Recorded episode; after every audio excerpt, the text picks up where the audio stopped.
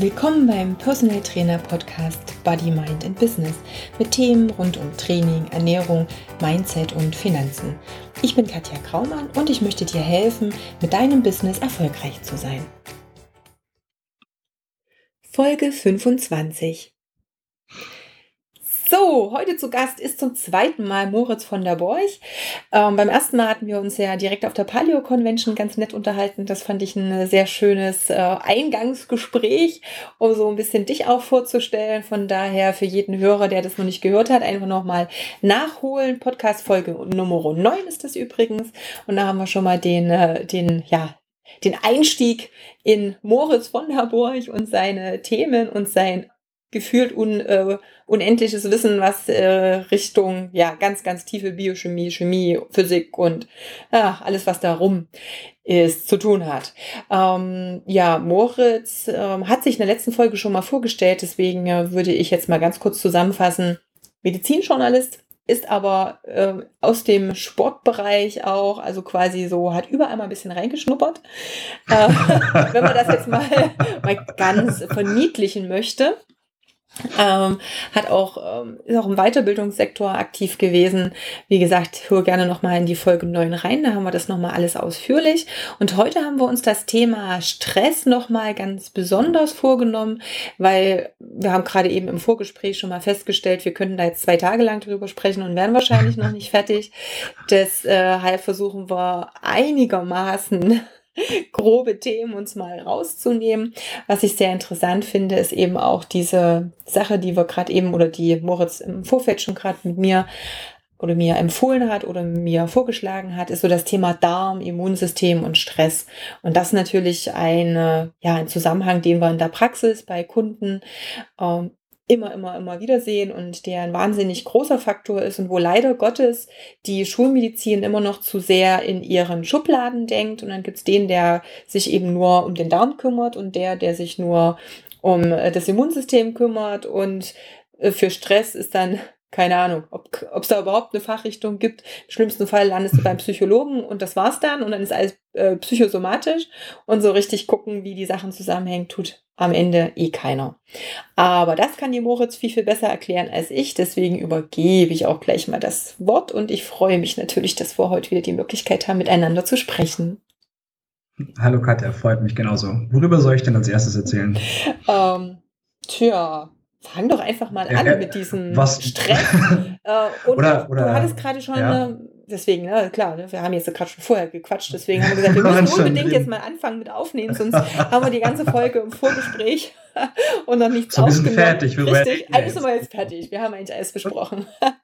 Nein, es, es ging zum Beispiel darum, dass ich hier erzählt habe, dass ich ja in einer der letzten Folgen ähm, darüber gesprochen habe, alte Stressoren, neue Stressoren, was ist denn überhaupt ein Stressor? Du hattest dann eben auch noch eingeworfen, es gibt diese bewussten, unbewussten Stressoren. Vielleicht können wir da gleich mal ein bisschen einsteigen, bevor wir dann dahin gehen, was das eigentlich dann mit uns macht. Genau, das wollte ich auch vorschlagen, weil ähm, die Frage ist erstmal, was, was versteht man unter Stress? Ich meine, viele Leute kennen Stress, die meisten assoziieren damit was Negatives. Wenn ich sage, ich habe Stress, dann meine ich nicht, boah, das Leben ist voll abgefahren und ich habe die ganze Zeit euch Stress, sondern normalerweise ist es Distress oder Distress, den man beschreiben möchte. Also es gibt diese Unterscheidung. Ähm, grundsätzlich sind ist Stress immer erstmal ein Stimulus. Es ist ein Signal, was wir wahrnehmen und dann geht es um die Interpretation, was ist das für ein Stimulus und wie ist der? Und das hatten wir vorher kurz besprochen auch. Das Empfinden von Liebe, das Sehen von einem bekannten Gesicht, einem befreundeten Gesicht, etwas, was man gerne sieht, ähm, hat in vieler Hinsicht eine ähnliche Reaktion im Körper wie das Wahrnehmen eines Säbelzahntigers meinetwegen. Du hast, du hast eine Ausschüttung von von Noradrenalin und anderen Neurotransmittern. Du hast eine, ähm, geht wieder ein bisschen zu weit in die Biochemie. Du hast äh, Kalziumausschüttung oder äh, Kanäle, die sich öffnen, das ganze Zeug. Dieses ganze Feuerwerk der Biochemie und der Biophysik findet am Anfang sehr ähnlich statt. Und erst dann in verschiedenen Schritten, die ähm, der normalen modernen Wissenschaft und der normalen Medizin völlig unbekannt sind, äh, kommt dann diese Interpretation in Richtung, oh, das ist Gefahr, oh, das ist schön, oh, das ist ungefährlich, oh, ich muss laufen, oh, ich kann nicht laufen, und andere Sachen auch. Das heißt, um erstmal einfach nur das so darzustellen, ist Stress völlig neutral gesehen ein Stimulus. Und dann geht es um Interpretation, zum Beispiel durch Assoziation oder Erfahrungen, die wir zum Beispiel in unserem Leben bereits gemacht haben. Das heißt, das ist auch eine Sache, die eine Rolle spielt. Etwas, was wir wahrnehmen, kann bei zwei Menschen, hm, mal ein Beispiel, äh, zwei Menschen, die komplett gleich sind, absolut eineige Zwillinge, die stehen genau zur gleichen Zeit auf, ihr ganzes Leben lang, haben ganz genau alles komplett gleich, absolut gleich. Rein theoretisch wäre nicht möglich, aber stellen wir uns das mal vor. Mit einem einzigen Unterschied. Die Mutter von beiden Kindern hatte ein unterschiedliches Parfum. Jetzt treffen die beiden Menschen, die völlig gleich sind, auf einen anderen Menschen und der hat das Parfum von der Mutter von einer dieser Personen. Meinst du, die Reaktion der beiden Menschen wird dann komplett gleich sein auf diese Person? Oder wird, die eine, wird der eine Mensch eine Assoziation zu der Mutter herstellen und der andere wird sagen, kenne ich nicht, keine Ahnung, passiert nichts. Solche minimalen Unterschiede haben einen großen Einfluss auf unsere Reaktionen, Interpretationen anderer Sachen aus. Es gab Studien, total cool, äh, wegen Assoziation und Interpretation. Äh, Studenten oder Teilnehmer dieser Studien wurden zu einem zu einer Befragung eingeladen. Da haben sie gesagt, okay, wir würden euch ganz gerne darüber zitieren, fahrt den Aufzug hoch, kommt rein, füllt es aus und das war die Studie. Das war aber eigentlich nicht das, worum es bei der Studie ging, sondern auf dem Weg zu dem Raum im Aufzug ist diesem Probanden immer ein Mensch entgegengekommen mit einer Packung Büchern auf den Arm und einem Getränk in der Hand. Und das sah ziemlich wackelig aus und die Person hat dann den Probanden jeweils immer gebeten, ah, kannst du kurz bitte mein Getränk halten, ich muss kurz die Bücher neu ordnen. Und bei der Hälfte der Probanden, es waren ungefähr 50 Personen, war das Getränk ein warmer Kaffee. Und bei der anderen Hälfte der Personen war das Getränk ein kühler Kaffee. Und es ist nur eine von vielen Studien, wo sowas untersucht wurde. Nachdem sie dann im Aufzug waren und sich dann hingesetzt haben, das ausgeführt haben, wurden sie über das Menschen gefragt, wie sie ihn einschätzen würden lustigerweise und mit einer solchen Häufigkeit, dass man da schon ausgehen kann, dass das wohl eine kurzfristige Assoziation ist und zuverlässig ist, und wie gesagt, es gibt andere Studien dazu auch, haben die Menschen den Bücherträger oder die Bücherträgerin als warmherzig, offen und freundlich bezeichnet, als er einen warmen Kaffee in der Hand hatte und mh, hm, vorsichtig, intelligent, äh, zurückhaltend, aber auch distanziert, wenn sie einen kalten Kaffee in der Hand gehabt hatte. Allein dieser Unterschied hat sich wieder und wieder gezeigt bei vielen Studien. Solche kleinen Sachen mhm. haben einen großen Einfluss, Einfluss auf unsere Assoziation mit Sachen. Das heißt, ein neutraler Stimulus, ein Stressor vielleicht, hängt von vielen Faktoren ab, wie wir ihn sehen. Und das ist einer der ersten Schritte, die absolut wichtig sind und den wir häufiger mal klar machen sollten, weil das einen großen Einfluss darauf hat, wie wir innerlich auch reagieren auf verschiedene Situationen. Okay, gut was äh, ist vielleicht jetzt ein bisschen anders, aber äh, oder ja, müssen wir mal gucken, ob das jetzt mit reinpasst oder ob ich jetzt ähm, komplett falsch liege. Jetzt haben wir ja auch so ein bisschen das, ähm, den Fakt, dass ganz viele Eindrücke auf uns immer einprasseln und ja letztendlich auch das ein bisschen gefiltert wird im Gehirn. Also es ist jetzt nicht so, dass wir alles wahrnehmen. Ne? Wir haben ja da schon so ein ich sage jetzt mal wirklich so eine Siebfunktion. Nicht alles hm, kommt, Gott sei, Dank. Gott sei Dank, genau, nicht alles kommt an. Aber es macht ja schon einen Unterschied, ob ich jetzt den ganzen Tag irgendwo ähm, arbeite, wo ganz, ganz, ganz wahnsinnig viele Eindrücke um mich rum sind oder ob ich jetzt vielleicht im Wald spazieren gehe um, und äh, mhm. ich sag mal, gefühlt weniger auf mich einprasselt. Ne? Also gerade wenn wir so dieses Thema haben, Nachrichten, äh, Fernsehen, was weiß ich, das Handy piept ständig, man ist immer erreichbar, äh, man hat Trubel, der Nachbar poltert äh, über einen Haufen andere Dinge, die da noch mit mitkommen hat das trotzdem oder inwieweit hat das dann auch einen Einfluss oder was ist, ist es ein Stressor? Wie, wie kann man das jetzt noch? ich muss die ganze Zeit ein bisschen lachen, weil an sich ist das, was du gesagt hast, extrem, nochmal unterstreichen, extrem wichtig, was du jetzt gerade gesagt hast. Ich meine, ich habe gerade gemeint, äh, Gott sei Dank filtern wir das alles aus und das stimmt auch. Wir nehmen davon vieles nicht bewusst wahr unterbewusst aber schon. Jedes einzelne Signal filtert unser ähm, Mangel eines besseren Wortes Hirn aus. Das heißt, je mehr um dich herum passiert, äh, Nachrichten, das sind da wieder spezifische Informationen mit, was auf der Welt wieder irgendwo explodiert. Aber grundsätzlich alle Informationen, Lichter, Lärm, Gefühl, alle Sinne, alles, was du konsequent wahrnimmst, Gerüche, es hat direkte Verbindungen zum Hirn, zum Hypothalamus, zum, zur Amygdala. Es wird sofort alles wahrgenommen. Du hast direkte Verbindungen von deinen Sinnen zu den hm, Interpretationszentren, sagen wir es mal so, im Hirn. Das heißt, du riechst irgendetwas. Deswegen war das mit dem Parfum gerade mhm. auch als Beispiel genannt. Du riechst irgendwas, was du zum Beispiel das verbindest, was schlecht ist. Weil durch bei irgendeiner anderen Situation gab es auch diesen Geruch. Und ohne es zu wissen, ohne dass dir klar ist, dass es gerade genau dieser Geruch ist, fühlst du dich ängstlich in einer völlig anderen Situation. Du hast keine Ahnung warum. Mhm. Das heißt, du hast konsequent eine Zufuhr an Informationen, die ja für dein Bewusstsein, was vielleicht ein bisschen begrenzt ist beim normalen Menschen, äh, gefiltert wird. Gott sei Dank. Wie gesagt, können wir froh sein, wenn wir alles um uns herum konsequent mit allem, was wir tun, wahrnehmen, dass wir eine solche Reizüberflutung, dass wir eigentlich umkippen würden und eigentlich uns gar nicht aus dem Haus trauen würden heutzutage. Das ist immer noch aber der Fall, dass wir konsequent alles auseinanderfiltern müssen. Und in der heutigen Zeit, die ganzen Informationen, die wir bekommen, entsteht etwas, was wir heutzutage gerne als Reizüberflutung bezeichnen. Und das hast du zum Beispiel im Wald, in der Natur nicht. Du hast Eindrücke, aber die sind vertraut.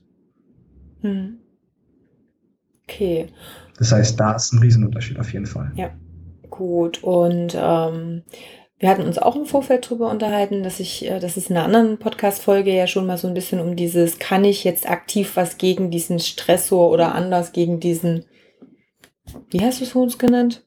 ich bin jetzt schon, äh, um jetzt diesen Stimulus, Stimulus genau, du? genau das war das richtige Wort, mhm. diesen Stimulus, ohne das jetzt erstmal positiv oder eben negativ zu bewerten, ähm, ob ich jetzt reagieren kann auf diesen Stimulus, was das letztendlich auch mit uns macht in der Folge der weiterführenden Reaktionen, die dann eben so im, im Körper passieren.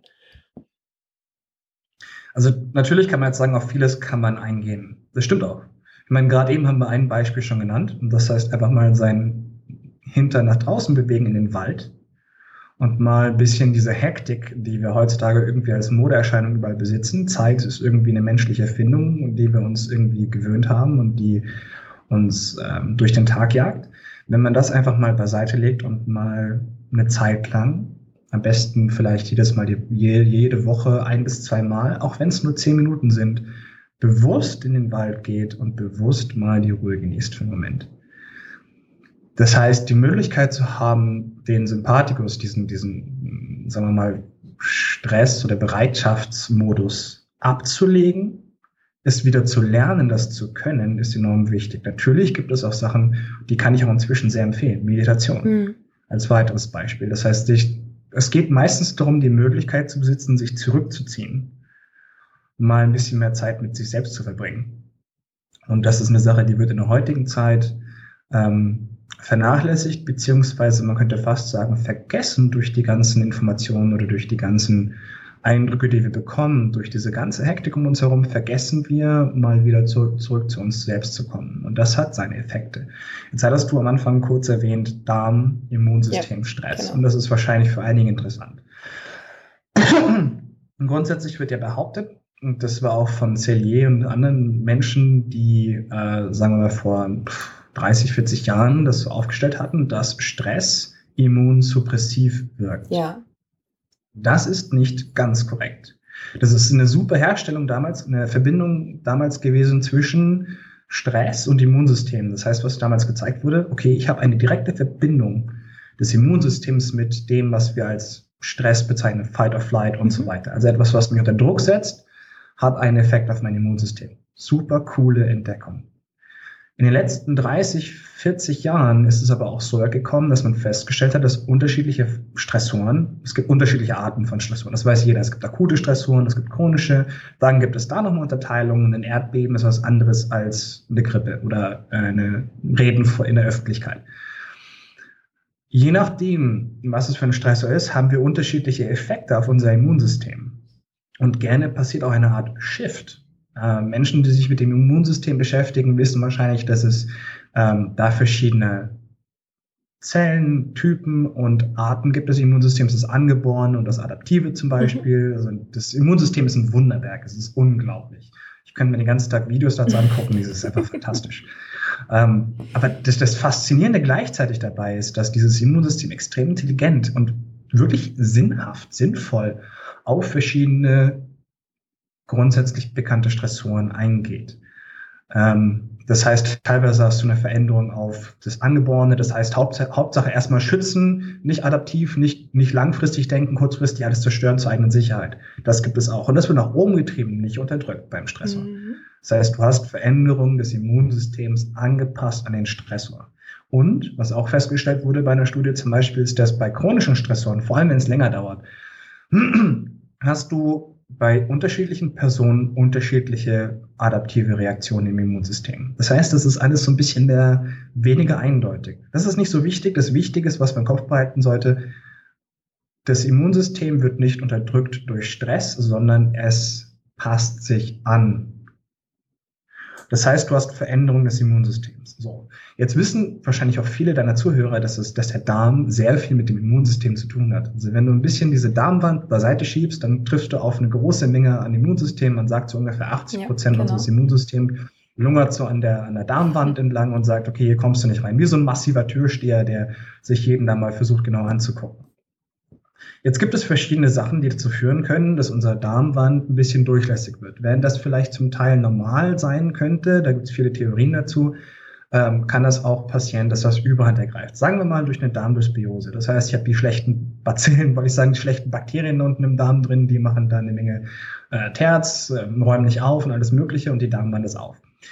Das heißt, dann kommt es dazu, dass viele Fremdkörper auf unser Immunsystem treffen. Und dann kommt es natürlich zu Reaktionen. Wenn das übergreift, dann ist es auch eine Art Stressor. So, wenn ich jetzt aber chronisch Stress in einer Art und Weise habe, dann ist mein Immunsystem möglicherweise unterdrückt möglicherweise auch aggressiver, je nachdem, in welcher Situation ich mich befinde. Und dann kann es zu Reaktionen kommen, die bei keinem Menschen oder nicht bei, nicht bei allen Menschen gleich ist. Es ist nicht so, dass wir konsequent chronisch an einer Immunsuppression leiden, sondern unterschiedlichen immunologischen Dysfunktionen. Das heißt, manche reagieren mit meinetwegen Autoimmunität, andere Menschen mit erhöhter Infektanfälligkeit. Das sind zwei völlig verschiedene mhm. Sachen. Und das macht auch Sinn. Und wenn ich jetzt den Darm versuche zu behandeln, das Problem aber eigentlich beim Stress liegt, der auch den Darm ja. anders beeinflusst. Ich meine, du hast Stress, hat eine Veränderung der Blutzufuhr auf Organe, du hast eine Zentralisierung auf Lunge zum Beispiel, auf Hirn, auf Herz und andere Sachen auch. Du hast eine ganz andere Versorgung des Körpers unter Stress.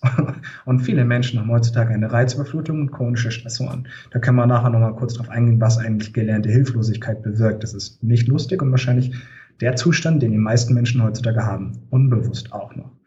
Das heißt, auf der einen Seite hast du eine schlechtere Versorgung und möglicherweise Schädigung durch Stress des Darms.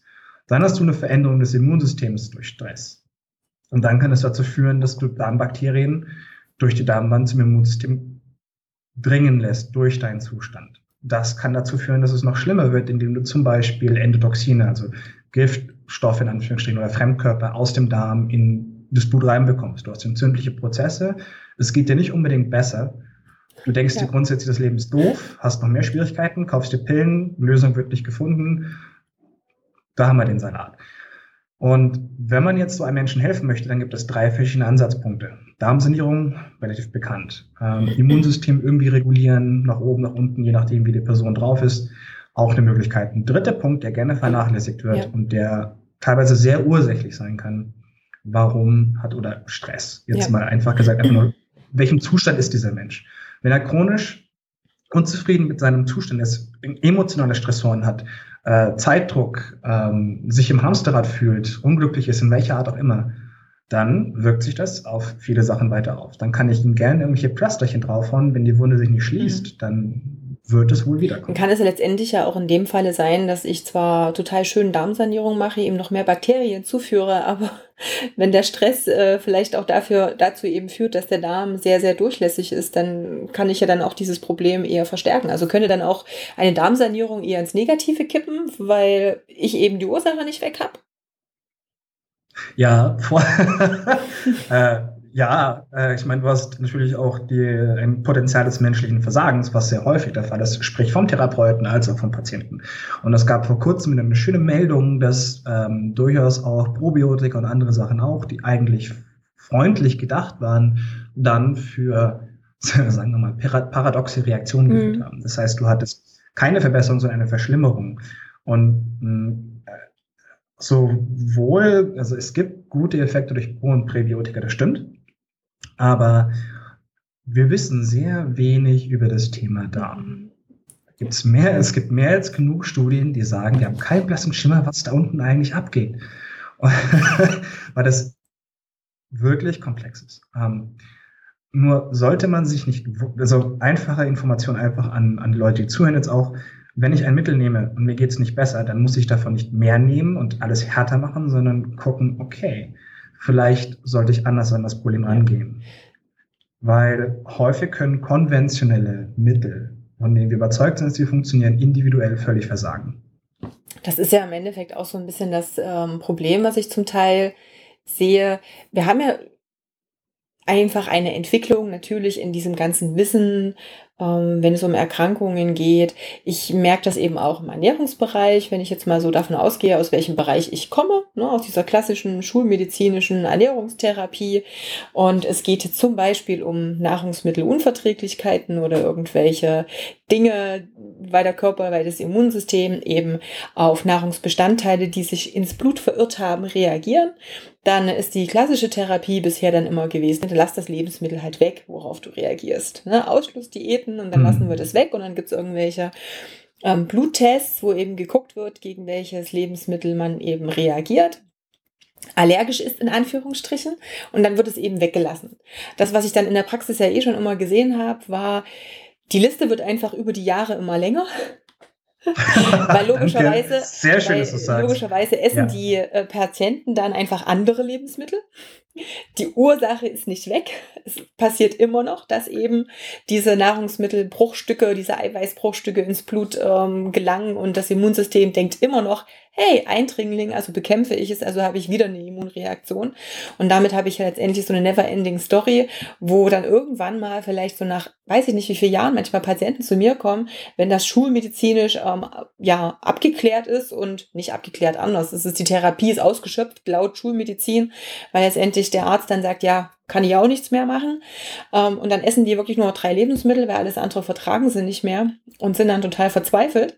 Und ähm, jetzt ist es ja in den letzten Jahren schon auch so gewesen, dass wir immer mehr weiß, dass der Darm eine große Rolle spielt, eben beim Immunsystem auch. Das heißt, man geht jetzt schon einen Schritt tiefer. Also man hat jetzt ein wenig weiter reingeschaut in die Ursache und ist zumindest schon mal bei der Schiene. So, jetzt haben wir gerade schon festgestellt, ja, dann ist es zwar nett, diese Darmsanierung zu machen, kann helfen, muss aber nicht, weil es jetzt wieder natürlich die Frage ist, war das jetzt die Ursache oder gibt es eben auch noch andere Ursachen? Ja, denn es ist ja genauso diese, dieses große Thema, behandle ich ein Symptom oder behandle ich die Ursache? Das Schwierige an der zweiten Variante ist einfach, wie finde ich denn jetzt die Ursache? Und das ist ja letztendlich ja. das, was sich auch immer wieder verändert und ähm, wo ich eigentlich immer den Appell auch ähm, geben muss bei allen Therapeuten und auch bei allen Seminarteilnehmern, die ich jetzt so in den letzten, äh, weiß ich nicht, 10, 15 Jahren auch hatte, dass sie einfach nicht stehen bleiben sollen, auch mit ihrer Weiterentwicklung. Denn das, was vor zehn Jahren vielleicht so der Standard war oder das die neueste Entdeckung, ist das, was wir heute vielleicht wissen, was nett ist, aber was vielleicht auch das Problem nicht lösen wird oder kann oder muss in dem Sinne. Also auch hier ist es so, dass ich immer ein bisschen Vorsicht ähm, oder dass ich immer zur Vorsicht aufrufe, wenn es darum geht, hey, das haben wir mal so gemacht, da habe ich jetzt so einen schönen Standardtherapieplan, der ist super. Da kann eben auch bei, weiß ich nicht, zwei von zehn Patienten total toll anschlagen. Aber es kann eben auch sein, dass ähm, ja, das bei dem Rest nicht anschlägt. Nicht, weil die kein Darmproblem haben, sondern weil eben letztendlich die Ursache, wie wir es jetzt in dem Beispiel schon hatten, zum Beispiel beim Stress liegt, der eben dann auf den Darm eine negative Auswirkung hatte und deshalb funktioniert es nicht. Ja, mir fällt dazu ein paar Sachen ein. Einfach nur, um das ähm, um die Komplexität ein bisschen greifbar zu machen. Äh, was wir vorhin erwähnt hatten, allein um Cortisol im Körper zu produzieren, sind 64, 65 oder 70 bekannte, das heißt, wir, dass wir alle kennen, gehe ich mal nicht davon mhm. aus, verschiedene Faktoren dran, Transkriptionsfaktoren, Genexpression und so weiter. Muss man sich mal vorstellen. Und jeder von diesen einzelnen Teilen, die dabei eine Rolle spielen, sind nochmal abhängig von 50 bis 100 weiter. Und stell dir das einfach mal als Mindmap-Strich-Diagramm vor, wo in der Mitte Cortisol steht und du hast diese riesige Auffächerung von kleinen, von zirkadianen Rhythmus, Hashtag Nobelpreis 2017, ähm, wo du extrem viele Interaktionssysteme hast, die ineinander reingreifen. Das heißt, wenn ich irgendjemanden etwas einschmeiße, wie zum Beispiel Cortisonspritze oder sonst was, dann ist es eine massive Information für den Körper auf verschiedenen Ebenen. Das heißt, auf der einen Seite, klar, es wirkt. Wir haben häufig mehr als genug gesehen, auch bei akuter Medizin. Du kannst Menschen teilweise Leben damit retten. Super. Aber ich sollte mich nicht über Paradoxe, die werden sogenannte paradoxe Reaktionen oder Placebo-Effekte wundern. Es gibt keine paradoxen Reaktionen. Es gibt kein Placebo. Das sind Abläufe, von denen wir nicht verstanden haben, mhm. wie diese von den Menschen, äh, ich sage jetzt mal, interpretiert werden. Das heißt, die sind, die sind keine Spielverderber oder tun nicht, was sie tun sollen. Die tun sehr wohl, was sie tun, ansprechen sollen. Nur haben wir nicht verstanden, wie das interagiert. Und das komplett zu verstehen, also jemand, der das kann, der hat meine volle Bewunderung, weil das sind massive viele Faktoren. Das heißt auch, dass ich grundsätzlich, wie du das gesagt hast, vorsichtig sein sollte mit meinen, oder anders oder besser formuliert, offen sein sollte über neue Entdeckungen, neue Informationen. Wir neigen gern dazu, uns auf eine Sache zu konzentrieren. Sei es mal jetzt, oder sei es auch mal Ernährung, sei es ketogene Ernährung, sei es, sei es Eisbannen, sei es, ähm, you name it. Es gibt mehr als genug Möglichkeiten. Und das ist okay, wenn jemand von euch oder wenn jemand mit einem Mittel sehr gut zurechtkommt. Sau stark, super, mach weiter so, wenn es dir gut tut. Aber hör auch hin, wenn es dir auf Dauer dadurch schlechter mhm. geht. Meine, du kannst gerne Sport verwenden. Menschen fangen an mit Sport, bewegen sich, tut es ihnen gut. Dann sagen sie, oh, mehr hilft besser, machen mehr, geht noch, machen noch mehr, ihnen geht schlechter, muss ich härter machen. Verbissenheit und das Durchziehen. Und das ist in vielen Bereichen so. Und das trifft alle Menschen, ob jetzt der Hobby, gesundheitsorientierte, der am Abend nach der Arbeit gerne mal noch ein paar Artikel liest oder sonst was, bis hin zu dem Leistungssportler oder Ärzte oder Mediziner. Das sind alles Menschen, alle kochen mit Wasser, alle haben Überzeugungen und viele können da zählt jeder dazu, können falsch liegen, jederzeit konsequent. Das festzustellen, offen zu bleiben, einen Schritt zurückzugehen, nicht impulsiv zu reagieren und sagen, ah, das ist alles Schwachsinn, ist verdammt schwer manchmal, aber meistens einer der klügsten Schritte. Und wenn es einem Patienten nicht gut geht mit einem Mittel, was wieder und wieder gut funktioniert hat, dann wird es seine Gründe haben. Und dann, wie du gesagt hast, kommt man auf diese schwere Detektivarbeit in Bezug auf, okay, was ist die Ursache? Was ist bei diesen Menschen besonders? Und das ist eine große Herausforderung für Therapeuten. Und dafür haben sie, wenn sie das ernst und offen und wirklich mit, mit ähm, Herzblut angehen, haben sie meinen vollen Respekt dafür, weil das ist eine der schwierigsten Sachen überhaupt.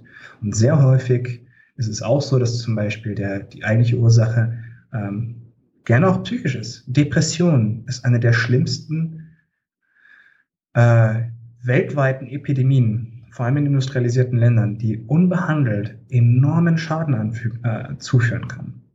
Und um das Ganze wieder auf Stress zu zentralisieren, weißt du, was möglicherweise die schlimmste und häufigste Version von Stress ist? Hm. Du wirst es mir hoffentlich gleich sagen.